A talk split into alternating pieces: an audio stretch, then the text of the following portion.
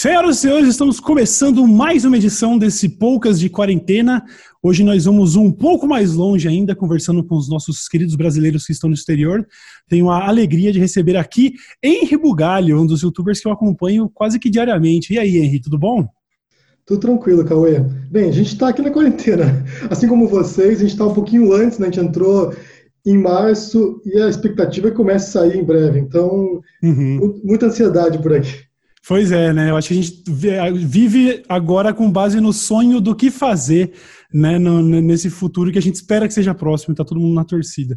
Inclusive, queria começar perguntando de você, se, se você acha, com base no que você está vendo desse comportamento das pessoas em quarentena, você acha que dá para acreditar nessa esperança de que a sociedade vá melhorar como um todo e que a solidariedade seja um caminho e, e que talvez é, essa pandemia tenha exposto algumas das grandes falhas na, da sociedade e que dá para ter algum otimismo para daqui para frente, ou pelo menos para dali para frente, quando tudo isso passar?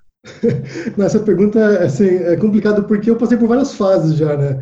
Uhum. No começo, assim, eu fiquei animado, né? animado não, né? Mas fiquei assim pensando, né? Isso aqui vai ajudar muita gente a redefinir metas, redefinir uma visão sobre a sociedade, hábitos de consumo. Eu pensei que podia ser alguma saída para um mundo melhor, né? E na medida que foi passando o tempo, como é algo inédito, a gente nunca viu nada parecido com isso, a gente não tem, sabe, uma diretriz, a gente não tem, sabe, um parâmetro para avaliar isso. Uhum. Então, depois, vendo outros especialistas, outras pessoas debatendo esse assunto, eu não sei se a gente pode esperar um mundo muito melhor, não. Eu acho, assim, que Algumas coisas vão melhorar e outras vão piorar bastante. Os próximos anos serão muito difíceis em termos econômicos. Então, assim, desaparecimento de trabalhos que a gente estava habituado. Na questão da arte, que me preocupa muito, assim, bandas, né? Como é que você vai ter um show depois disso? Como é que você vai fazer isso? Reunir pessoas numa casa de show, ou teatro, ou balada. Como é que você faz isso depois? Uhum. Então, até que a gente tem uma vacina para isso, o mundo vai mudar bastante e para pontos negativos, né? Restaurantes vão se adaptar, tudo vai ser diferente nesse sentido. Uhum. E em termos de capitalismo mesmo, né, que acho que seria a grande preocupação das pessoas, né, se vai ter um mundo mais solidário, mais, sei lá, esses projetos de renda básica universal, eu acho que isso vai acentuar certas contradições do capitalismo, a gente vai ver um aprofundamento da desigualdade, muita gente vai empobrecer, pequenos empresários vão quebrar. Eu não tenho uma visão, bem, eu não sou, eu não sou otimista, via de regra. Então, assim, uhum. me perguntar sobre o futuro, eu acho que pode piorar muito em muitos sentidos, mas pode ser um momento para que muitos de nós paremos e pensemos o que a gente quer para a gente. Uhum. Talvez a primeira mudança seja individual mesmo, assim, o que, que eu consumia antes que eu não vou consumir mais porque não é necessário sabe, coisa que a gente comprava por impulso, que a gente saía para um shopping, numa loja e comprava, não tinha nenhum sentido de comprar, e agora a gente nem precisa, né? Por exemplo, sei lá, um tênis legal que você vai lá e compra e você agora está o dia inteiro descalço de meia em casa, sabe? Sim. Então, é, acho que passa por vários níveis, na, na verdade, né? Individual, coletivo também, de relacionamentos nossos, quais pessoas que você sentiu falta nessa quarentena, que você quer reencontrar e que você quer manter perto de si, pessoas que você não quer mais perto de si, que, putz, por que, que eu mantinha aquela amizade nojenta, escrota, tóxica, e agora longe eu não preciso mais? Então, acho que a gente vai, a gente vai repensar muita coisa.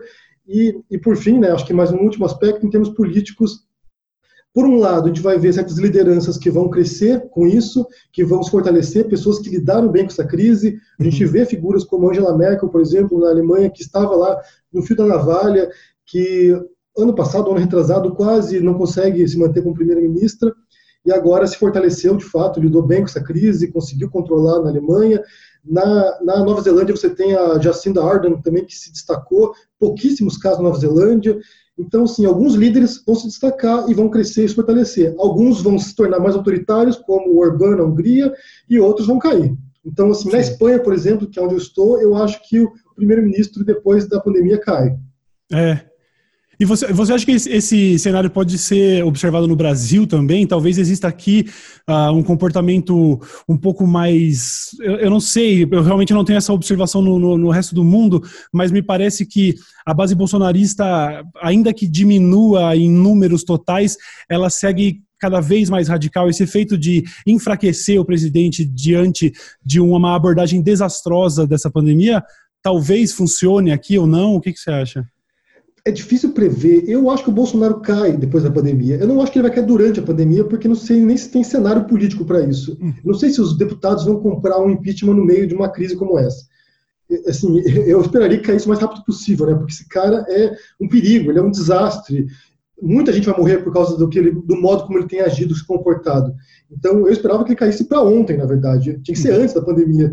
Não podia estar o Bolsonaro no comando do país nessa hora. Então, eu acho que depois da pandemia, possivelmente ele vai se desintegrar. Então, eu não acho que a gente vai chegar no final do mandato do Bolsonaro, mas eu estou especulando aqui, né? Assim, eu estou supondo, né? Não sei, não posso dizer se ele vai durar ou não. Uhum. Mas eu acho que ele não vai ter condições políticas de se manter, porque o cenário, como eu visualizo aqui, agora começa a ter notícias de Manaus, do Ceará, de alguns estados ali, começam, de algumas cidades e estados começam a surgir algumas notícias negativas. Eu acho que as consequências disso serão terríveis políticas, uhum. sociais, então não sei se o Bolsonaro se mantém. Mas a base bolsonarista é o, é o modo como ele joga, na verdade, né? Porque assim, ele perdeu muito apoio ao longo desse um ano e quatro meses de mandato, muito eleitor de ocasião dele que votou por causa do antipetismo, por causa de queria um mundo diferente, né, um Brasil diferente, achou que o Bolsonaro fosse de algum modo representar alguma, alguma mudança de valor no Brasil.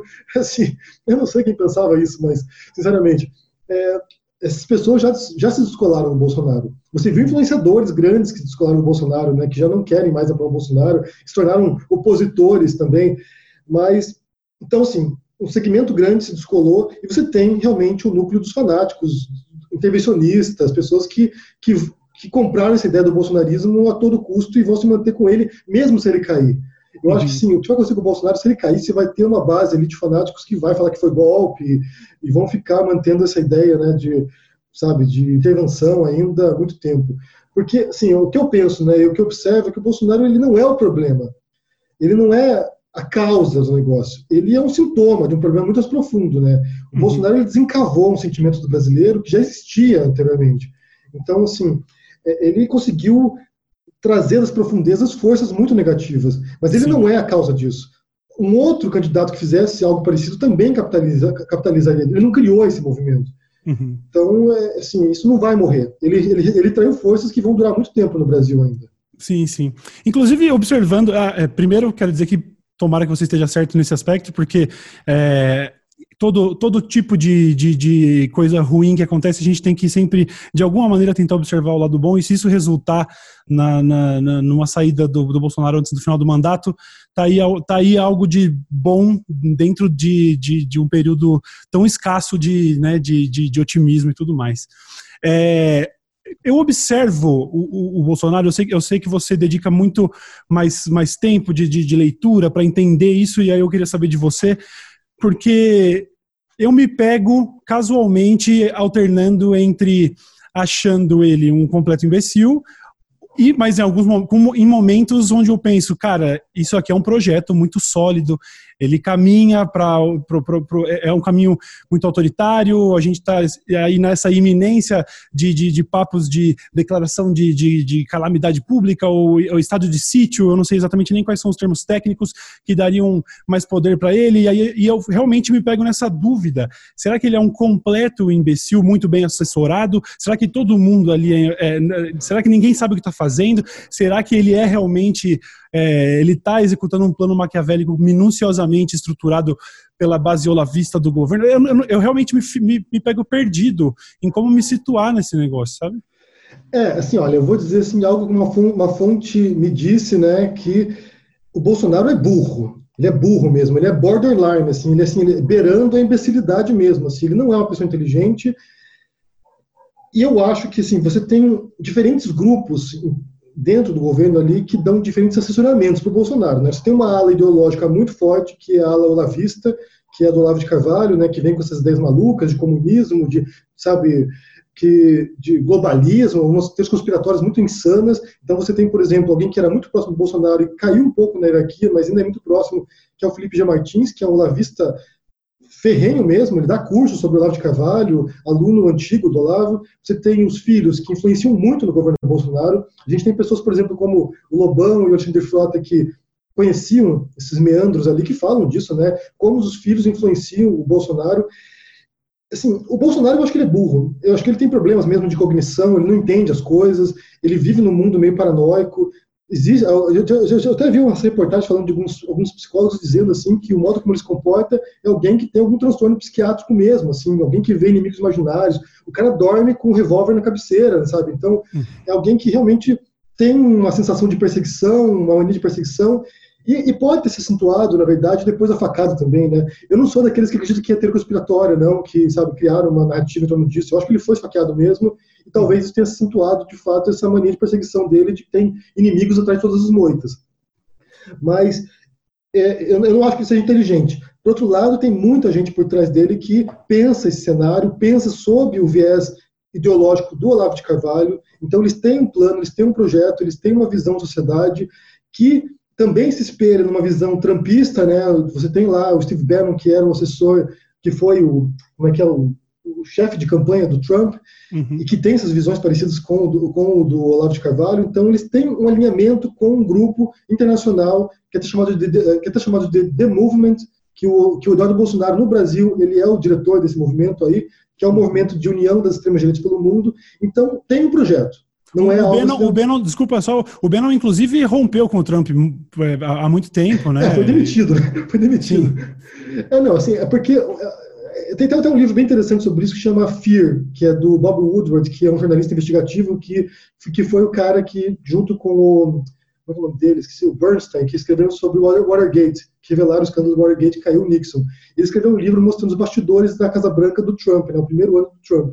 E ele fala sobre essa cisão que houve entre o Trump e o Bannon. Porque o Bannon tinha uma visão de sociedade também que tentou forçar junto com o, o Trump e, e, houve uma guerra interna lá dentro. Né? Tinha diferentes, era quase como o bolsonarismo também. Né? Tinha diferentes forças lá dentro, houve uma briga interna e o Bannon perdeu. No caso do Bolsonaro, o olavismo ainda está muito forte. Né? Então, às vezes parece que vai cair, às vezes parece que vai perder, às vezes parece que vai enfrentar os militares, os militares vão sufocar o lavismo. Tem forças brigando lá dentro, né? É uma disputa para quem vai ficar no círculo de poder, né? Você tem muita gente querendo controlar os rumos do governo Bolsonaro.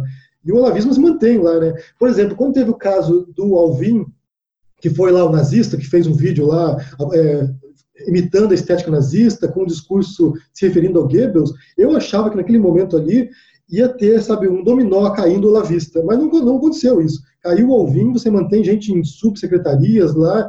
Então, é uma força muito grande. E eles têm uma visão. Por exemplo, o Ernesto Araújo. O Ernesto Araújo hoje se pronuncia dizendo que leu o livro do Zizek lá, que é o filósofo esloveno, Sim. sobre o vírus, e que isso agora é um projeto de aproveitar o vírus para implementar o comunismo global. Então, eles vão criando essa paranoia. E, o, e o, assim, o Bolsonaro, embora seja estúpido, ele tem ele sabe jogar muito bem o jogo dos costumes, que é o que pega no brasileiro. Porque o brasileiro, sim, ele tem esse fator conservador nele, né? A religião, o cristianismo, os evangélicos, os católicos. Você tem muito forte esse aspecto, sabe, entranhado, né? De costumes, de moralidade ou de hipocrisia, né? Esse falso moralismo do brasileiro. Você tem muito isso. Então ele joga muito bem com isso, né? Bandido bom, bandido morto. Então ele tem umas, algumas frases de efeito que ele vai repetindo e que mesmo na pandemia funciona também, né? Essas coisas tipo de comunismo. Então, eles jogam nesse sentido. Ele não deu, ele, eu não vejo um projeto concreto dele, econômico, sabe? Um projeto de uhum. fato que vá avançar coisas concretas para os brasileiros. Ele tem essa disputa ideológica e moral. Então, é, é assim, se você me perguntar se ele é inteligente, eu, eu diria que não, mas tem um projeto, tem. E, uhum. e, não é dele o projeto. O projeto é desses olavistas, que vão Sim. inculcando nele, né, buzinando no ouvido dele. Daí vem os militares tentam controlar. Então, é, é uma uhum. luta, é uma disputa. Sim, sim. Inclusive, falando sobre Olavo, é, eu observo, assim, é mais uma intuição mesmo de que grande parte da, da, das pessoas que já romperam com o Bolsonaro ou que nunca estiveram lá e que sempre viram nele uma ameaça e tudo mais, parece que grande parte não, não se conscientizou su suficientemente a respeito da influência do Olavo de Carvalho como mentor do presidente. Eu não sei, eu não sei se é só uma, uma observação com base na minha bolha, mas me parece que eu, eu vejo até com, com, certa frustração que muitas vezes em discussões é, parece que trazer o, o falar sobre o olavismo e ala a, a ala olavista do governo me parece visto com, com certa estranheza, ainda como se não tivesse sido totalmente assimilada. E eu sei que você, junto com a filha do Olavo, né, escreveram até, inclusive até um, um livro que saiu no começo desse ano. Qual que é o título mesmo? Desculpa. É Meu Pai, o Guru do Presidente. Meu Pai, o Guru do Presidente, falando sobre essa relação dele. E aí eu queria de você, eu, eu sei que muita gente daqui da audiência já sabe é, tudo sobre a relação do Olavo com o, o presidente e tudo mais, mas se a gente pudesse, até para criar esse, esse bloco aqui dentro desse papo, que pode servir até como um excerto depois de um, um, um resumão de quem seria o Olavo de Carvalho e qual é a relação dele com o presidente e por que, que a gente precisaria prestar atenção nisso, entendeu? É, então, no livro com a Heloísa, né, o que a gente fez foi analisar a vivência dela com ele, né? Porque ela é a filha mais velha dele. Então a gente trabalhou sobre o passado meio remoto dele ali, né?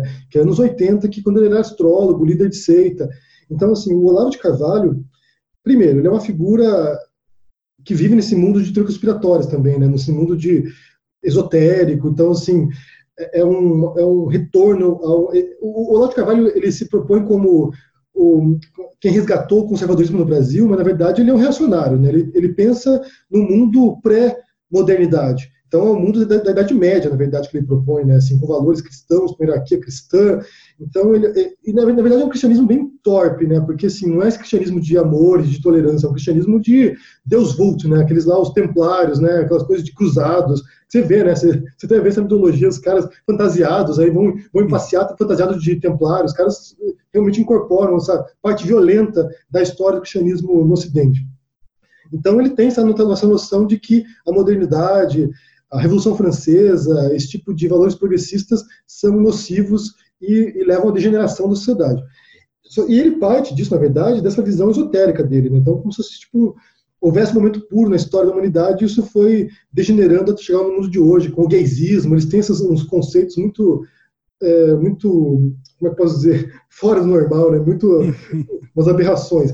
Então ele tem esse histórico de líder de seita, né? ele, ele é alguém, por exemplo, que nem acabou o ensino primário, ele dizia que ele não tinha nada para aprender com as pessoas, que ele não ia para uma universidade porque ninguém poderia ensiná-lo, porque ele já era brilhante, então ele fugiu da escola, e se tornou líder de seita primeiro. Isso, e, né? Perdão, desculpa a interrupção, isso já acontecia quando ele era jovem, esse pensamento então, megalomaníaco? É não, é, não, eu acho que sim, eu acho que sim, pelo que eu, eu saiba, desde pequeno. E depois ele, assim, ele teve uma trajetória breve no Partido Comunista do, do Brasil, isso nos anos 60, 70. Ele foi amigo do, do José Genuíno, uhum. até, até recentemente, na verdade. Quando estava no PT no poder lá, eles trocaram figurinhas, conversaram. Acho que ele queria algum cargo no governo petista, não deram, e ele começou a se votar contra o PT. Tem umas histórias assim, a Luísa conta umas histórias, umas histórias estranhas desse, desse vínculo dele com o PT. E uhum. depois ele, ele foi do Partido Comunista e depois se, se tornou líder esotérico, se tornou astrólogo, né, criou uma escola de astrologia bem famosa na época, nos 80, em São Paulo, que era a Escola Júpiter, fazia mapa astral, dava aula de astrologia, tudo. Tinha alunos ricos que bancavam muita coisa dele. E nesse livro a gente conta essa trajetória dele com a filha, né, acompanhando. Foi internado em, em manicômio, ele tinha, ele tinha os problemas graves, assim, acho que ainda tem, na verdade. E depois é, ele vai embora do Brasil, né, quando, quando, quando, quando o PT ganha, se não me engano, não tem exatamente a data que ele vai embora, mas ele vai, ele vai embora do Brasil porque ele diz que está sendo perseguido pelos petistas, se torna um alvo porque ele critica o PT, ele vai embora e ele começa essa guinada para esse líder, não, não líder esotérico, não líder de seita, mas um líder de seita política depois, né, que é o que ele faz, na verdade. Porque Sim. ele passa a adotar muitos princípios de seita mesmo, de comportamentos de seita, de doutrinação ideológica, ele passa a utilizar isso na parte política através dos cursos online dele. Então ele cria, uhum. então ele cria um curso online de filosofia, que na verdade tem pouco de filosofia, ele, ele fica insultando as pessoas no curso, né? Ele fica dando aulas lá de uma hora xingando as pessoas, daí propaga teorias malucas, como, por exemplo, que a Pepsi é adoçada com células de fetos abortados, que virou uma piada, na verdade. Né? Até o Pirula fez vídeo explicando que não tinha nada a, ver, nada, nada a ver isso. Então, ele começa a vender ideias excêntricas, cria um secto de seguidores para ele lá, cria um grupo de seguidores para ele, que ele diz que são mais de 5 mil alunos que ele tem atualmente. Então, ele cria esse grupo que ele chama de elite intelectual, né? os verdadeiros os verdadeiros gênios brasileiros são alunos do Olavo de Carvalho, ele cria esse secto de alunos, muitos deles que estão agora dentro do governo Bolsonaro, que foram assimilados pelo governo bolsonarista, ele cria um grupo de alunos e vai ensinando essas, essas doutrinas, essas ideias de que o comunismo, por exemplo, qualquer pessoa que se oponha, por exemplo, ao Bolsonaro é comunista. Uhum. Então, assim, é uma noção totalmente, totalmente abstrata de comunismo, que não tem nenhum vínculo com nenhuma teoria real, concreta. É alguém que distorce ideias de filósofos, e daí, é, através desses cursos, ele vai criando essa geração de olavistas. Uhum. E, quando, e quando você tem em 2013 aquelas jornadas né, de julho, você tem, começa a ter as manifestações no Brasil, é, primeiro com os dos 20 centavos, depois que vai seguindo para o impeachment da Dilma, né, posteriormente, você vai tendo uma série de insatisfação popular. É, é, essa extrema-direita brasileira, esses grupos, começam a sequestrar esses movimentos, começam a, a, comprar esse movimento de rua, e daí surge o slogan Olavo tem razão. Porque o Olavo começa a alimentar esses grupos com certas noções ideológicas revolucionárias. Aí que é o ponto. Ele, ele se diz conservador, mas na verdade é uma revolução conservadora que ele quer implementar, que é uma transformação brutal na sociedade para resgatar esses valores antiquíssimos, né, que ninguém adota, nem ele adota também, porque se você, se você olhar a vida pessoal dele, ele também não segue o que ele diz. Daí, daí, nesse momento, você vai criando esse solo ideológico, pelo menos, né, vai criando esse solo ideológico para que essas ideias entrem no imaginário coletivo, para que você comece a aceitar que nossa bandeira jamais será vermelha, por exemplo, esses slogans que vão surgindo posteriormente, tem tudo, de certo modo, um germe nesse olavismo. Então, a gente pode dizer com muita certeza que ele, ele, ele é de fato o pai desse movimento agora. Assim. Ele, ele, se tem alguém que plantou a sementinha em algum momento, foi ele. Uhum. Mas faz parte de um movimento global. Eu vejo, assim, como eu disse, eu vejo, eu vejo que, de diferentes modos, esses movimentos de ascensão da extrema-direita foram surgindo por uma insatisfação. Então, assim, por exemplo, quando a gente vê no Brasil a ascensão do PT, né, o PT assume lá e fica 13 anos no poder, quando o PT assume, como reação a isso, vão surgindo forças contrárias. Só que num debate normal político, as forças contrárias oscilam dentro de um certo centro, né? Você tem um centro de debate onde as coisas vão oscilando. Só que nesse sentido do PT, jogou para a extrema direita, então foi abrindo brechas profundas de ressentimento, de uma classe média que começa a ver, sabe, a empregada comprando um carro, então você começa. Isso, isso, aconteceu em muitos locais. Aconteceu nos Estados Unidos também. O Trump também é um fenômeno que vem na cola disso, na esteira disso. Você tem o Obama, por exemplo, que vai lá implementar o Obamacare, o sistema de saúde universal para os americanos, e vai, vai criando ressentimento na classe média branca que perdeu o emprego industrial. Então, em diferentes países você vai vendo processos semelhantes. No Brasil uhum. surge o bolsonarismo a partir disso, né? Sim, sim. Eu, eu sei que o, o modus operandi dele, de, de, de seus seguidores, inclui esse negócio de assassinato de reputações e de essa a máquina de moer opositores, né? Eles não têm interesse nenhum em, em debates reais e sim sempre em destruir as pessoas que, que estão pelo caminho. O, o, Nando Moura, por exemplo, agora se viu vítima disso. Eu queria falar um pouco mais sobre isso, mas eu queria saber como foi com você comprando essa briga e matando no peito desse jeito. Como como fica com é, para você, a família e tudo mais, é, tá, tá sendo exposto ao lavismo? É, eu, eu, no, no, caso do olavismo, acho que não sei se eu fui tão atacado assim como eu fui pelos bolsonaristas, porque acho que uhum. são dois grupos diferentes. Né? Os bolsonaristas vieram para cima pesado mesmo, eu até hoje estou atacado, mas nunca me incomodou, né? Teve um, um, momento crítico que foi um momento da guinada no meu, no meu canal, na verdade, na minha carreira, né? Dentro do uhum. YouTube. Porque assim, eu fazia vídeos antes, meu canal surgiu para literatura arte, cultura, eu não falava de política, não, na verdade nem me interessava muito por política, para ser bem sincero, assim, achava um assunto, assunto enfadonho, né? Eu morava fora do Brasil já tinha um tempo, eu fui embora do Brasil em 2006, então eu não acompanhei muito esse processo de polarização no Brasil, sabe? Eu vi as pessoas brigando lá por causa do Bolsonaro, por causa do Lula, eu não entendia muito, assim, pô, por que fica tão polarizado? Não era assim quando eu morava aí. Uhum. Então, assim, eu não acompanhei muito esse processo. Mas quando houve o impeachment da Dilma, e depois foram, foram vários processos foi o impeachment da Dilma, foi o Brexit. Eu morava no Reino Unido na época, eu morava na Inglaterra. Teve o Brexit, depois teve a eleição do Trump. Quando ocorreram esses três processos seguidos, no ato eu tracei o vínculo, né? Essas coisas estão ligadas, essas coisas estão vinculadas, não são aleatórias essas coisas. E foi quando eu comecei a pesquisar esse assunto, ascensão da extrema-direita e, e, e, e, a radicalização das pessoas política, né? Então foi 2016 isso, depois comecei gradualmente no canal a falar sobre isso. Em 2017, é, quando o Bolsonaro já despontava como um nome principal para a eleição, né, que já estava como pré-candidato, e eu comecei a assistir o que ele dizia, eu já conhecia a figura antes, mas comecei a assistir o que ele falava, e, e fui pesquisar vídeos antigos dele, quando eu, eu, eu, fiz um vídeo chamado As Piores Frases do Bolsonaro, e daí eu publiquei no Facebook esse vídeo, esse, esse vídeo teve 26 milhões de views. Uau! E, e daí, putz, daí eu abri a porta do inferno, sabe? Foi assim, eu, eu abri assim, Gente, os demônios surgiram assim, não imaginava. Não imaginava que ia haver tanta gente com tanto ódio no Brasil. Assim, eu recebi, tipo, 50 mil comentários me insultando, ameaçando de morte. E naquele momento, quando eu fiz esse vídeo, daí foi aquele momento que eu fiz a decisão, né? Eu vou falar disso? vou escolher isso para mim, vou entrar nessa briga, ou eu me encolho, me calo aqui, me silencio e volto a falar de literatura, de escrita, de outras coisas. Eu falei, não, vou comprar briga, porque esse cara não pode se eleger. Esse cara é um monstro. O cara, tipo, passou uma carreira inteira como deputado defendendo tortura, defendendo Ustra, defendendo ditadura, defendendo Pinochet. Esse cara não pode se eleger. Tipo, eu tenho um compromisso moral aqui de comprar essa luta e defender certos valores civilizatórios aqui. Não se trata de política, não se trata de defender PT, defender Lula, defender Dilma, defender, sabe, partido político. São valores civilizatórios. Esse cara não pode vencer essa eleição. E daí foi quando eu comecei a fazer vídeos ah, confrontando o Bolsonaro, e daí foi nesse momento que eu comecei a retraçar, na verdade, de onde vinha o bolsonarismo, né? Porque, como eu disse, ele é um sintoma de uma coisa mais profunda, ele não é a causa disso. Daí foi quando eu encontrei Nando Moura, o Olavo de Carvalho, o Bernardo Kister, toda essa turma né, que está na base desse pensamento que propicia o bolsonarismo.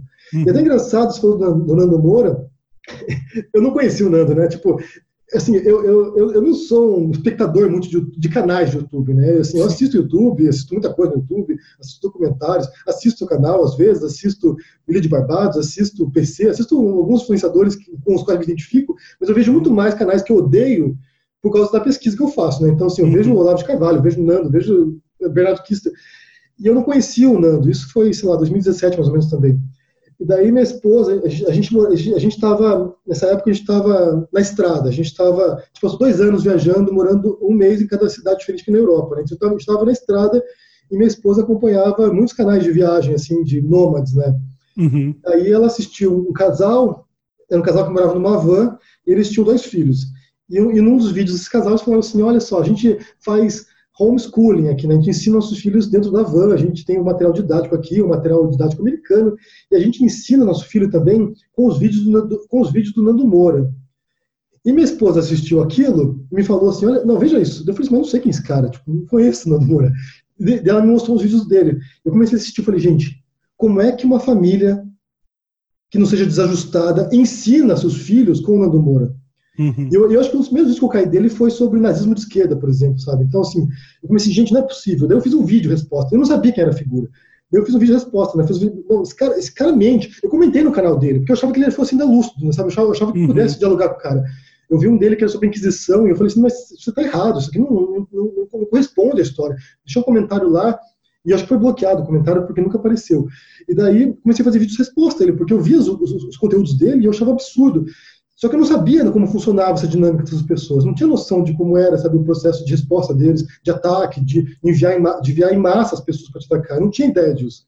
Uhum. Então, e daí através do Nando que eu cheguei no Olavo, porque daí eu comecei a assistir os, os, vídeos do Nando e ele citava o professor Olavo, o professor Olavo, e eu fui ver quem era o professor Olavo, e daí eu descobri Sim. que era, sabe, o guru ideológico dessa turma. Então foi um processo meio que gradual, né? Então foi uma descoberta de um universo totalmente sombrio, né? Um universo assim paralelo mesmo, é o Brasil paralelo, Sim, um universo total. paralelo, sabe? É muito... assim, com uma noção de história completamente diferente, negacionista histórica da ciência, pessoas que, sabe, negam vacina, negam aquecimento global, negam evolucionismo, são, sabe, umas coisas assim que é um mundo avessa. Daí eu fui uhum. mergulhando nisso, e foi quando eu comecei a pesquisar sobre política e falar sobre isso. E daí eu comprei essa briga também, né? Porque assim, eu achava, para desmontar o Bolsonaro, para desmontar essas bizarrices que o Bolsonaro fala, eu preciso também fazer um trabalho de desmontar o que o Olavo fala, o que o Nando fala, o que o Bernardo fala, o que o Alan dos Santos fala, começar a tentar mostrar que o que eles dizem não, se, não corresponde à realidade. Uhum. E tem que ter estômago, viu, para conseguir consumir esse tipo de coisa.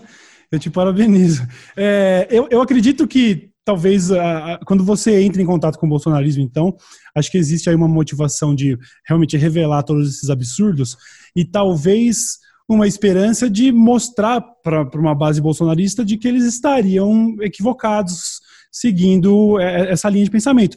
Mas a gente viu que agora, em, a gente está gravando isso em abril de 2020, existe, como a gente disse no começo, uma base que é totalmente fanática, que eu acho que é de número reduzido, felizmente, mas que me parece não haver diálogo. Inclusive, tem, tem sido um, um, argumento recorrente de alguns perfis de esquerda que eu sigo, que é, gente, nós chegamos no limite do que dá para ser discutido, não percam mais caracteres com bolsonaristas, porque a partir de agora o que eles estão fazendo é só propaganda, não existe mais discussão, e a partir do momento que você interage com essas pessoas, você está, é, é, sei lá, cumprindo, eles estão cumprindo seus objetivos, que é de conseguir um engajamento a mais, um reply a mais e tudo mais. Como você observa o, conteúdo que você faz hoje com relação aos bolsonaristas, existe alguma esperança de converter alguém a essa altura do campeonato?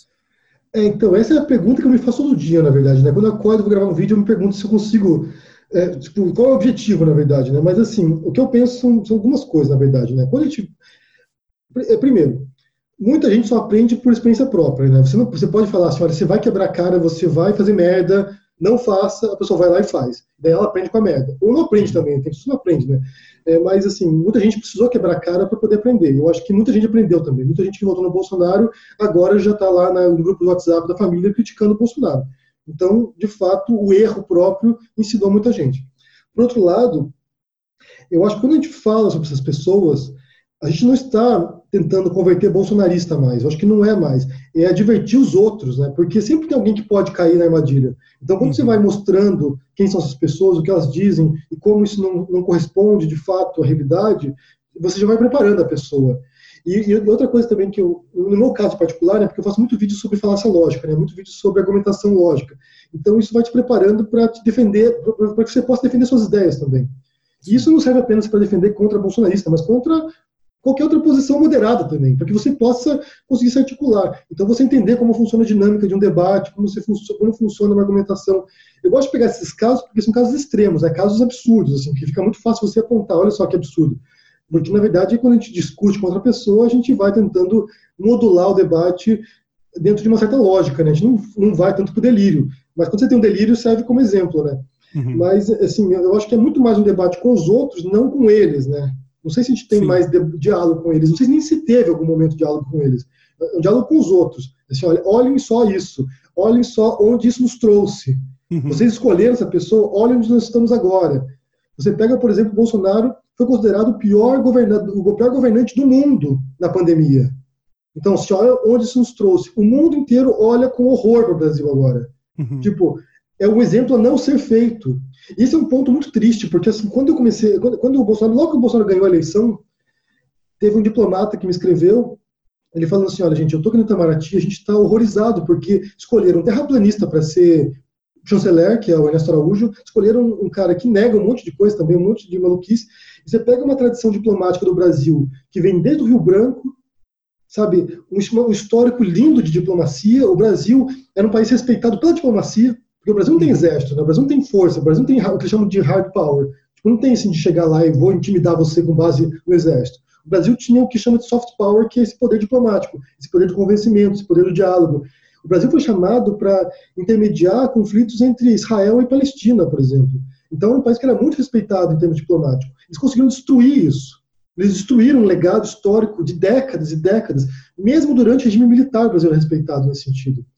Então, assim, a destruição vai ser profunda e vai levar muito tempo para a gente recuperar a imagem do Brasil e do brasileiro também, porque agora a imagem do brasileiro fora é de fascista.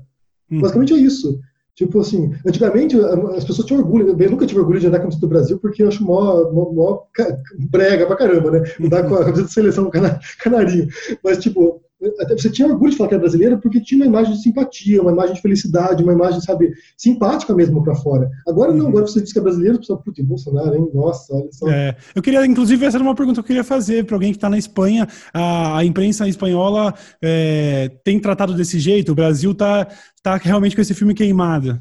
Não, tá, tá totalmente. Você vê no jornal todo dia aqui, Bolsonaro demite ministro durante a pandemia. Tipo, é inconcebível. E é engraçado porque, assim, aqui também tem uma disputa muito polarizada, né, aqui na Espanha em termos políticos. Né? Você tem agora a esquerda no poder, que é uma, que é uma coligação de partidos de esquerda, então você tem o PSOE, que é o Partido Socialista Obreiro aqui, você tem o Podemos, que é um partido mais à esquerda ainda. E depois tem outros partidos menores de esquerda no poder e tem uma direita também que é bastante inflamada. Então tem uma, tem uma polarização política bem grande aqui. Como eu disse, eu acho que vai cair depois do primeiro-ministro, porque há muitas críticas sobre a ineficácia do governo espanhol. Só que, sim, os caras não têm noção do que é ineficácia. Tipo, eu, eu, vejo os caras reclamando do, do primeiro-ministro aqui, o cara vai lá, fala, assim, dá um, uns discursos bonitos, sabe, de unificação nacional. Os caras, não, os caras não têm noção do que, que é o incompetente no poder, sabe? E daí aparece, né, tipo, ah, não, Bolsonaro demitiu o Mandetta. Daí dá uma vergonha tremenda, né? Assim, ele falando da cloroquina, isso aparece, aparece por aqui. É, uhum. É, assim, você vê o, é, o nível, o nível de, de, de incompreensão semelhante ao que eles têm do Trump, do, do, Trump também, né? Porque o Trump também é uma figura que causa esse tipo de repulsa né, no mundo, né? Assim, uma sim, figura sim. que nega também, embora esteja um pouco melhor do que o Bolsonaro nesse momento, por incrível que pareça. Uhum. É, que aliás é, é, é, muito surreal mesmo a situação toda. Difícil de acreditar que a gente está passando por isso, que de, de, um país com tanto potencial ter tá, sabe, sofrer na mão do bolsonarismo e, e que vai sofrer sequelas irreparáveis. É, é, eu fico pensando realmente no azar, no azar que é estar tá bem aqui agora, nesse ponto é, da história. Eu não diria que é irreparável, né? Porque basta pensar, por exemplo, no nazismo, né? O nazismo é uma uhum. mácula que manchou um país, ainda hoje, na verdade, né? Assim, tem um, um estigma, né? E mesmo lá também tem um estigma. Os alemães também tratam com muito cuidado o tema do nazismo. Então não é irreparável, porque uhum. hoje, se for pensar, é um país bastante democrático, tem lá os seus grupos extremistas também, tem os seus fanáticos, mas assim, é, irreparável não é, mas vai levar muito tempo, né? A gente vai sim, ver sim. que talvez uma, uma ou duas gerações para poder sanar essas fissuras. E eu nem sei também como vai ser, porque assim, eu vejo que grande parte dessa contaminação do debate passa pela rede social também, passa por, por esse contato que a gente tem nas redes. Porque, assim, quando a gente está pessoalmente conversando, a, a, gente tem uma moderação no tipo de debate que é diferente de quando está no, no, Twitter. No Twitter você vai lá, xinga a pessoa, insulta, ameaça, não sei o quê. Na vida real, você ameaça alguém, você leva um soco nas fuças, né? Então, assim, é, eu acho que essa, essa, esse, esse descolamento que existe entre as relações virtuais, isso faz com que o debate fique mais inflamado do que jamais foi. Sim. A gente vai ter que lidar com isso, a gente vai ter que aprender a lidar com isso, como, de, como a gente se comunica com outras pessoas na internet. Sim, sim. E dá para, bom, enfim, é legal você falar sobre isso, sobre não, não, não ser irreparável e para a gente poder torcer para que daqui umas duas gerações, quem sabe, uh, não seja visto com muita vergonha, assim como, assim como o nazismo é na, na Alemanha hoje. É, eu, eu, eu, não sei se tem condições de fazer uma coisa como o Hitler fez, né? Não sei se hoje em dia a gente encontraria em certas democracias como o Brasil, que assim, por mais que seja capenga, ela ainda, ela ainda está funcionando, né? Assim, sim, tipo, sim. Ela, ela, a gente não pode dizer que, que, é, um, que é uma ditadura, não é. É uma, é uma, é uma democracia em perigo, está em risco, hum. mas é, eu não sei se teria condições de fazer um campo de concentração, por exemplo, hoje em democracias normais, sabe? Como uhum. ocorreu lá, né? Você viu um processo realmente porque, assim, hoje em dia a gente tem celular, né? Você tem um campo de concentração, você vai lá e filma, põe na internet. Eu não sei se você viu a série é, Years and Years da BBC. Não. É uma série que mostra a projeção para o futuro, né? É, é, tipo, é ficção, mas mostra uma família Sim. que vai vendo o futuro acontecendo, vai acontecendo, vai acontecendo um monte de, de coisas que são inacreditáveis, né? Por exemplo, uma guerra, começa uma... Não, não sei se vai ter uma guerra, mas tem uma possibilidade de guerra entre Estados Unidos e China, e depois tem um momento que começa a implementar um campo de concentração lá no Reino Unido, e daí filma, né? Mostra um celular, filma, daí começa, tipo, a indignação coletiva, né? Então, assim, Sim. por exemplo, a gente pensar no caso do Irã, quando teve as manifestações, que foi em 2016, eu acho que teve manifestação no Irã, que mataram lá estudantes, as pessoas filmavam aquela imagem do estudante morto, e isso virava uhum. o mundo e isso causava uma indignação Sim. coletiva. Então, é, teve o caso mais, mais anterior da, da, da, Primavera Árabe também, que, né, que totalmente associada ao poder das redes sociais de, de expor esse tipo de absurdo e, e coibir, né, por causa do, dos holofotes mesmo. Né? É, então, acho que a gente está num mundo diferente. Eu, eu acho que o tipo uhum. de horror que a gente viu no passado dificilmente se reproduziria, mas a gente não pode também ser escaro. A gente não pode é deixar claro. brecha para isso, né? Sim, e se manter sempre alerta e continuar fazendo isso que você faz, porque realmente é, eu tenho essa visão de, ah, nós não vamos converter mais bolsonaristas, mas eu acho importante isso que você falou sobre ainda ter que falar com, com essas pessoas que não são, né? Sobre essas que poderiam eventualmente, é, de alguma maneira, serem convertidas. Eu acho que é muito difícil você ver uma pessoa se tornar bolsonarista em 2020, é, na, principalmente, principalmente não, mas é, se comparado a, ao tanto de gente que deixa de ser, né? É, com certeza o bolsonarismo sangra nesse momento. Mas é. eu acho que o trabalho que você faz, é, ele também colabora para essa manutenção, de que ó, a gente precisa evitar pelo menos que as pessoas se tornem nessa altura do campeonato. Né? É, e o que eu vejo também é que muita gente vai acabar, por exemplo, se tornando humorista, por exemplo, né? O Sérgio Moro, por exemplo. Vamos supor uhum. que o Sérgio Moro se candidate, muita gente que era bolsonarista e se envergonhou disso, vai passar para o Sérgio Moro, porque é um paladino da justiça, né? É o, uhum. o juiz que acabou com a corrupção no Brasil, sabe? Aquelas, aquelas lenga-lenga, aquelas histórias que são, são repetidas e se tornam verdade, né? Então, eu não, eu não, vejo nenhuma possibilidade, para ser bem sincero aqui, eu não vejo nenhuma possibilidade de um governo de esquerda ou centro-esquerda em breve no Brasil. Eu acho que, saindo do Bolsonaro, próxima eleição entra ou direita ou centro-direita no máximo, no máximo. Então, eu não sim, vejo sim. possibilidade, porque foi, porque a contaminação que fizeram em relação à esquerda no Brasil foi muito profunda, e isso sim será duradouro, isso sim será vai precisar recuperar muito a imagem do PT, porque é o maior partido do Brasil, da esquerda, né, então tem uma boa base de votos, vai ter que recuperar a imagem da esquerda, vai ter que recuperar a imagem de quem é progressista, porque isso foi realmente foi um trabalho bastante eficaz é. que eles fizeram. Com certeza, com certeza, uma demonização completa né, do, do pensamento é. de esquerda. É, bom, eu queria voltar a falar um pouquinho do, do Nando Moura, porque o dele é um caso especial. É, ele que já não é mais bolsonarista, o que é, é, é eu, eu, vejo. É muito estranho falar isso em voz alta, eu nunca tinha dito isso antes. ele passou pelo, pelo mesmo processo que ele promoveu. Inclusive, eu vi você falando a respeito disso em algumas oportunidades, que é um cara que construiu sua carreira é, destruindo, tentando destruir a reputação de outros, e agora se viu no olho do furacão ali, com toda a base olavista, todos os fãs do Olavo atacando ele. É, e nesse. Pegando esse, esse contexto onde o cara sentiu na pele você acha que seria possível algum tipo de redenção dele especificamente? Porque compreendeu, talvez, com um tratamento de choque, o tamanho do mal que estava causando? E eu faço essa pergunta é, para você mesmo. Eu, pessoalmente, eu tenho uma opinião bem definida sobre isso, mas enfim. Não, não, não. Eu não acho que tem redenção, porque o Bolsonaro, é, o Nando, embora tenha saído do Bolsonaro, ele ainda é um radical. Ele ainda, ele uhum. ainda, ele ainda, é, ele ainda é um extremista de direita. Porque, assim, é, ele se frustrou com o Bolsonaro porque o Bolsonaro não implementou aquilo que ele faria, aquilo que ele disse que faria. Uhum. Ele acha que o Bolsonaro e o Olavo traíram os ideais deles. Não é porque ele compreendeu que os ideais do Bolsonaro e do Olavo de Carvalho eram ruins. Não, ele acha que os outros são traidores. Então ele que é o fiel aos valores reais. Ele ainda é fiel às ideias que ele tinha antes. Quem traiu o movimento foi o Bolsonaro, foram o Bolsonaro e o Olavo. Então ele não, se, ele, não, ele não se redimiu, ele não mudou de postura. Ele parou de insultar as pessoas porque os vídeos dele estavam todos desmonetizados. Ele parou de insultar as pessoas porque estavam cortando o alcance do canal dele. Então, assim, ele, ele, não mudou de postura. Eu até me surpreendo que ele esteja defendendo a ciência agora, defendendo porque fica em casa, no isolamento, falando do Átila. Eu me surpreendo disso porque ele faz parte do movimento, como o Bernardo, que ele está atacando agora também, como o próprio Olavo de Carvalho, que negavam a ciência que negavam, sabe, que pensavam que a ciência eh, era algum tipo de conspiração comunista também. Mas assim, é, eu não acho que ele se redimiu. Talvez ele tenha revisto algumas posições, não sei dizer também, não sei, é, assim, eu acompanho, mas eu, eu, eu, eu acho que ele ficou muito monotônico, na verdade. Né? Ele tem algumas, alguns tópicos que ele repete todos os vídeos, então ele ficou muito monotônico, então às vezes não assisto tudo.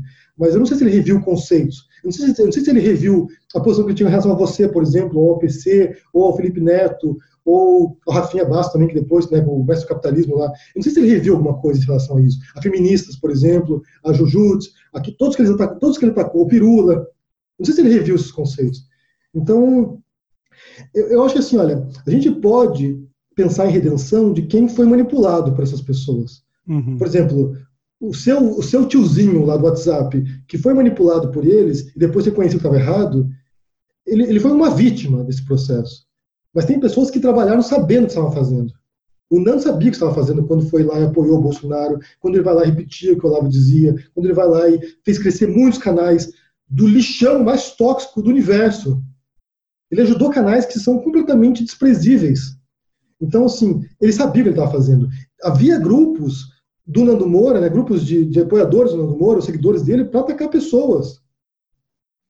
E ele sabia, eh, tem uma expressão que chama dog whistle, né? Você deve ter ouvido já, né? Que é tipo, são sinais, né? Tipo, apito de cachorro, né? São sinais que eles dão e isso deflagra comportamentos nas pessoas. Então ele tinha lá os seus dog whistles lá para atacar pessoas. Tipo, ah, eu, senti, eu, senti, eu senti na pele tantas vezes, porque, diferente de você que teve esse posicionamento mais combativo e que diz que se viu obrigado a assistir esses vídeos para poder comentar a respeito, eu sempre, eu, eu, sempre me mantive afastado na medida do possível. Eu nunca, eu me orgulho de dizer que até hoje eu nunca assisti um vídeo do Nando Moura de fato. Eu vi trechos, eu vi algum, né? É, é obviamente eu sei quem é e sei como fala, mas eu, eu nunca parei para assistir. Mas eu conseguia pegar esses dog whistles porque eu, ele, os fãs praticamente transcreviam os vídeos dele, assim, letra por letra. Então, eu percebia, eu sabia que há um vídeo novo do Nando Moura a meu respeito, porque de repente eu entrava em rede social e existia 15 comentários que eram praticamente idênticos, com o mesmo argumento, e eu falava, ok,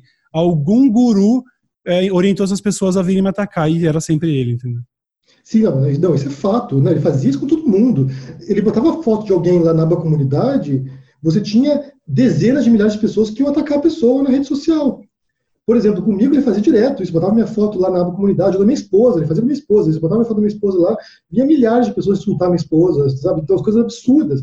Então, ele sabia muito bem, ele sabia muito bem a tática que ele estava usando, como ele procedia. Então, assim, não dá, dá para dizer que assim, ah, estava equivocado, eu não sabia o que estava fazendo. Ai, não, desculpa, eu, eu, eu fui ingênuo acreditando no Bolsonaro. Não foi ingênuo, não foi ingênuo, ele sabia muito bem o que estava fazendo, ele esperava uma postura do Bolsonaro que não foi cumprida e, por causa disso, passou a criticar o Bolsonaro. Ele não virou a esquerda, como chama agora, né, New Left, né? Ele não virou New Left, ele, é, ele é o New New Far Right, ele está mais, mais extrema-direita do que o Bolsonaro e o Olavo de Carvalho. O que o Bolsonaro e o Olavo de Carvalho fizeram foi tentar modular um pouco, agora jogar dos dois lados, tentar apaziguar de um lado ali um centrão, que agora deu um monte de cargo ali para o centrão, apaziguar, uhum. apaziguar o centrão, mesmo tempo que radicaliza do outro lado com a base bolsonarista. Eles fazem o jogo dos dois lados. O Nando não, o Nando agora está desse lado aqui, isolado, né, porque ele ficou mais agora, mais né, à extrema, uhum. ficou isolado ali, com um monte de gente atacando ele todos os lados agora, ele esqueceu da gente, felizmente, eu acho, né? Apesar que eu tenho uma dívida de gratidão com, com o Nando Moura, sabe? Porque meu canal cresceu por causa dele. Meu canal cresceu por causa dele. Porque ele me atacava. Eu tinha, eu tinha, tinha, sei lá, acho que 20 mil inscritos, não sei. Ele me atacava, eu ganhava 10 mil inscritos. Sabe? Ele me atacava, eu ganhava mais 10 mil, 10 mil inscritos. Então, assim, eu tenho uma dívida de gratidão porque tinha muita gente que odeia ele também, né? Muita gente que uhum. foi atacado por ele, muita gente que compreendia quão tóxico ele era e, e tentava buscar uma voz de moderação em algum momento, né? Então, de certo modo, eu posso dizer que pelo menos uns uns 50 mil inscritos, o Nando que mandou. Uhum. É, é, não, eu, eu também eu, eu, passei pelo mesmo processo, porque com certeza eu não consigo mensurar o tanto que ele me prejudicou ao longo desses anos todos, mas teve momentos pontuais. Quando eu estava lançando esse projeto Poucas, por exemplo, é, Lá no começo eu fiz um papo com o PC Siqueira e eu só precisei subir um vídeo onde era, era eu e o PC xingando o Nando Moura. Esse vídeo teve 700 mil acessos e olha só que legal. Obrigado por ajudar a bombar meu novo projeto também, porque precisava desses, desse, desse tipo de, de, de controvérsia que ele tanto se beneficiou.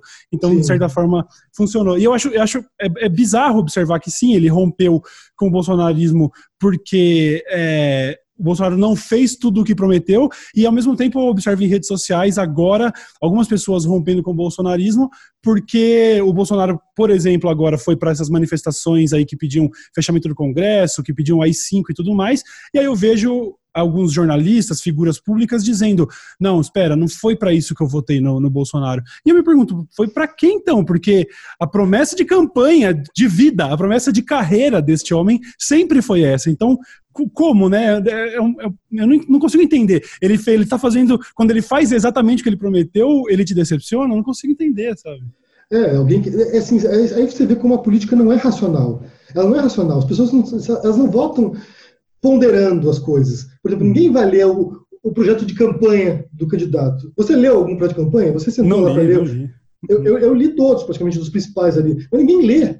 Porque você não vai votar na pessoa porque você concorda com os projetos dela futuro. Você, você vota por, por afinidade, você vota por simpatia, olha só como ele fala bem, olha só como ele se expressa bem, olha como ele foi bem no debate. Às vezes um debate, bem, antigamente, né, hoje acho que não, já não funciona tanto, mas antigamente debates determinavam campanhas eleitorais, determinava a vitória de um candidato, muitas vezes. Se o cara fosse uhum. bem na câmera lá, falasse com a população, se expressasse bem, o cara ganhava uma eleição. Às vezes virava, sabe, se estivesse muito próximo à corrida eleitoral, virava a intenção de voto. Mas isso tem a ver muito com o emocional. É, tem um autor que eu sempre menciono aqui, não sei se está aqui o livro, acho que não está aqui não, que é, que é um livro que é um, é, um linguista, é um linguista e cientista cognitivo, que é o George Lakoff, ele fala justamente sobre isso. Ele fala assim, aquilo que, gente, aquilo que a gente diz é menos importante do que o que a gente representa. Então, por exemplo, seus valores, aquilo que você transparece em termos de, de como eu posso dizer, de simbolismo mesmo, né? Aquilo que você simboliza é muito mais importante do que, do que aquilo que você fala. Então, muita gente votou no Bolsonaro por um lado, pelo antipetismo mesmo. Uhum. Porque ele era saída para um sistema corrompido que, que acabou se tornando meio que é, um estigma para o PT. Então, o PT simbolizava todos os males do universo também. Então ele vai lá e, e, se mostra como um contraponto a isso. Alguém que defende a família, a família, brasileira, né, a família de bem do Brasil, alguém que defende as Forças Armadas, alguém, alguém que defende o policial, não o bandido. Porque ele tinha uma retórica também né, de direitos humanos. O que é direitos humanos? Então, uhum. então, de fato, ele foi nessa parte emocional mesmo. As pessoas não ouviam o que ele dizia. Porque se ouvissem, não teriam votado nesse cara. Uhum. E, e, e, assim, eu acho que tem outra, outra coisa que é importante também foi a conquista do voto evangélico pelo Bolsonaro. Porque, deve, porque de fato, você tem um curral eleitoral que é uma igreja evangélica, que é um Sim. pastor dizendo aqui, olha, o Bolsonaro, esse representa nossos valores cristãos. E daí você tem ali centenas ou milhares de fiéis que vão votar, tipo, sem nem sequer pensar naquilo. Sim, sim. É, bom, enfim. É, eu, queria, eu queria ir para a reta final do, do, do papo, que tá, tem se transformado numa fórmula que eu tenho feito com alguns dos convidados, e de você, acho que mais do que todos, eu gostaria de ouvir algumas indicações literárias, porque a gente sabe da sua relação íntima com literatura. Você tem diversos livros publicados, né? Quantos são, Henrique? Olha, eu publiquei uma semana passada, então acho que agora são 27. Não, 27 é, é, livros. É. Então, é, eu, tenho, tenho pedido indicações e de você eu queria é, algum tipo de indicação que pudesse servir para pessoas como eu e, e tenho certeza que para grande parte da audiência que tem interesse em se aprofundar. Eu sei que você fala muito sobre esse negócio de, de, de discurso e, e aponta falácias clássicas e tudo mais, mas é, eu tenho interesse em, em, em, ler a respeito, mas com literaturas que fossem mais introdutórias e que fossem mais fáceis para pessoas que não têm o costume de ler livros com frequência. Se você teria, sei lá, duas ou três referências, não necessariamente sobre esse tema que eu sugeri, mas leituras que seriam pertinentes ao contexto atual. Então, é, é, que assim, a boa parte que eu leio, eu leio ou inglês ou espanhol, porque é aquilo uhum. que eu tenho acesso, né? Mas eu quero recomendar isso aqui, que eu li recentemente, que é, é uma amiga, na verdade, que é esse aqui, Amanhã Vai Ser Maior, que é da Rosana Pereira Machado, que é uma antropóloga. Esse livro é bastante introdutório, na verdade, e ela conta esse processo de 2013 em diante. Então, ela conta o que aconteceu para chegar agora. O que, uhum. Sabe, o que, que deu. E o, o que é legal da Rosana, principalmente, eu, eu, eu quero elogiar porque, assim, é porque não tem uma visão binária da realidade. Que acho que o grande problema, na verdade, hoje em dia, é a gente achar que é tudo preto no branco, né? Tipo, ou você é comunista ou você é nazista. Não tem meio termo, não tem, sabe? E ela mostra como ela fala dos eleitores do Bolsonaro, ela fala das complexidades que existem nessas pessoas que foram lá e escolheram um projeto que era contra elas. Por que uma pessoa vai lá e vota num, num candidato que representa tudo o oposto daquilo que ela precisa, né? Uhum. Então, assim, ela vai mostrando. É, ela, fala dos, ela fala dos rolezinhos quando teve lá em 2000, 2012, o rolezinho foi, eu acho. Ela vai mostrando esses processos de criação de consciência, desse, desse, desse acesso que os brasileiros tiveram ao consumo com a era do PT, e depois isso desaba, né? Quando tem crise econômica, desaba. Você podia ir no shopping comprar uma coisa, depois não pode mais. Uhum. Você, você, chega num patamar, você a nova classe média, e de repente você volta a ser pobre. Então, como isso vai criando uma frustração nas pessoas. Os caminhoneiros também, quando teve a paralisação dos caminhoneiros no Brasil, é, que, os caminhoneiros, que os caminhoneiros não eram fascistas, eram pessoas que queriam certos direitos. Então, é muito, é muito fácil de simplificar, tentar simplificar os conceitos, tentar rotular as pessoas, certas coisas, quando, na verdade, a gente é motivado por instintos muito mais básicos, na verdade gente não está pensando em grandes projetos políticos. A gente quer sobreviver, a gente quer ter um salário, dinheiro no bolso, a gente quer, sabe, comprar uma roupa legal, a gente quer cuidar dos nossos filhos, a gente quer ter saúde, a gente quer ter coisas básicas. A gente não está querendo saber se daqui 50 anos o Brasil vai ser uma potência econômica. A gente quer saber hoje, amanhã, sabe? Então ela uhum. mostra como esses. Porque ela faz um trabalho de base, na verdade, faz um trabalho com os cidadãos. Então, então eu quero recomendar esse. Deixa eu pensar outro aqui, se tu está tá a mão aqui. Deixa eu ver uhum. aqui. Ah, esse aqui é bom. Bem, eu não, eu não, aqui. Dois aqui, mais dois aqui. aqui. Já que a gente fala, já que, já que, já que a gente está falando de, de linguagem, esse aqui, é, em português tem outro título, você tem em espanhol, que é, é, é, a arte de ter razão, em português se chama, tem uma versão que se chama Como Vencer um Debate Sem Ter Razão, que é do Schopenhauer, é um filósofo, é bem introdutório também, e esse livro aqui é a Bíblia dos Olavistas, né? É como eles operam para debater com os outros, como vencer o debate sem você ter sabe, respaldado nos fatos. Como você enganar o outro no debate, como você é, é, é pensar o debate como se fosse uma disputa, na verdade, como uma luta. Uhum. Você, tem que, você tem que vencer o outro, você tem que, você tem que humilhar o outro publicamente. Então, se você entende as regras que eles utilizam, é mais fácil você confrontar também aquilo que eles fazem. Esse de Schopenhauer é muito bom. No Brasil, só para ter uma ideia, no Brasil uma edição tem o prefácio do Lavo de Carvalho. Nossa.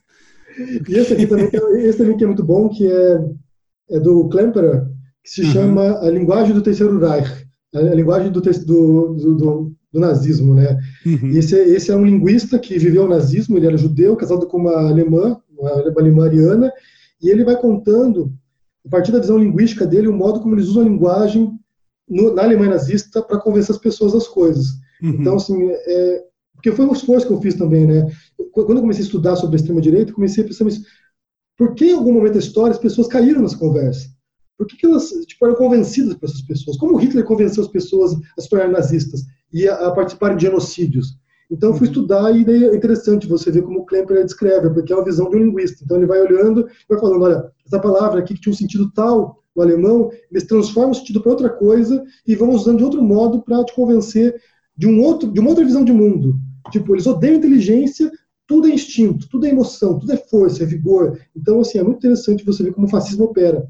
E como a gente chama de, quando a gente chama de fascismo, por exemplo, o bolsonarismo, né, de certo modo, muita gente chama, uhum. tem a ver com isso, com esse processo de, de como é que posso dizer, de, aniquiliza, de, de, de, aniquilamento da razão, do pensamento crítico, e, um, e, uma, e extrair os sentimentos das pessoas. Então você Sim. vai operar no modo realmente da brutalidade, da, da, violência, do insulto. Não é um debate racional, não é um, um, trabalho sobre conceitos, sobre inteligência, é um trabalho sobre força física bruta, né? Sim. Aliás, que, que aliás é muito frustrante tentar combater isso com racionalidade, porque me parece ineficaz, né? Quer dizer, a gente fica se, pega se perguntando se se, se responder, como, como responder, como reagir a isso. Acho que o conhecimento talvez seja a primeira e maior arma aí, né? É, a, é, a, gente que, a, gente, a, gente, a, gente tem que voltar uns passos, na verdade. A gente tem que retroceder, tipo, 5, 10 passos aqui, para retornar num espaço. Que, assim, que, que acontece, na verdade? Eu acho que esse livro, esse livro do Klemper também mostra isso. O que há, quando você tem essas ideologias prejudiciais, é, é uma desconexão entre os fatos e o discurso. Então, por exemplo, quando a gente fala de umas coisas, quando a gente fala sobre certos, sei lá, sobre certas coisas, a gente não fala a mesma coisa que um bolsonarista fala. Uhum. Quando o bolsonarista fala comunismo, ele não fala sobre comunismo, ele fala sobre outra coisa que tem na mente.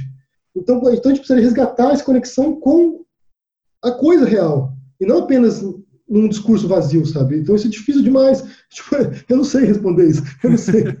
É a pergunta de um milhão de reais. Cara, eu queria, eu queria te agradecer, é, dizer que eu eu, que, eu quero ainda é, ter a oportunidade de conversar com você lá no Estúdio Dual, para a gente poder falar sobre assuntos um pouco mais amplos. Eu sei que tudo tende, nesse momento, à, à pandemia e ao presidente tentando atrapalhar isso tudo. Então, é, realmente, agradeço a oportunidade, eu sou fã do seu trabalho e espero poder te reencontrar num contexto um pouco mais oportuno para a gente pra faz, poder fazer um novo episódio que, que traga um, um outro lado aí do Henry Bugalho que as pessoas talvez não, não consumam o tempo todo certo? Não, obrigadão pela oportunidade de conversar contigo aqui. Também sou, também sou seu fã também, acompanho quando posso, assisto uma coisa ou outra ali. É, eu vi que estava desesperado quando começou a pandemia, né? Estava preocupadíssimo ali, se, se isolou, né? ficou nervoso, tudo, tendo pesadelo. Tudo. Mas, é, assim, inclusive a sensação, a sensação de poder falar, ó, oh, eu avisei, ela não é nada gratificante. Eu, eu queria, não, eu, é. eu só queria estar errado, só isso. Não é, mas assim, eu tinha planos para o Brasil em agosto, mas já foi água abaixo também, né? Porque Agora é esperar, né? Esperar passar isso, pegar uma vacina agora um dia e a gente volta ao uhum. normal, quem sabe. Mas obrigado é. pela oportunidade aí, a gente tá junto nessa aqui. Tamo juntos, tamo juntos. Pessoal, vocês sabem onde encontrar o trabalho do Henri Bugalho, procure nas redes sociais. Ele tem diversos livros publicados, inclusive recentemente. O canal dele no YouTube é sensacional. E é isso. Me resta agradecer a todos vocês pela audiência e até a próxima, certo? Valeu. Tchau, tchau.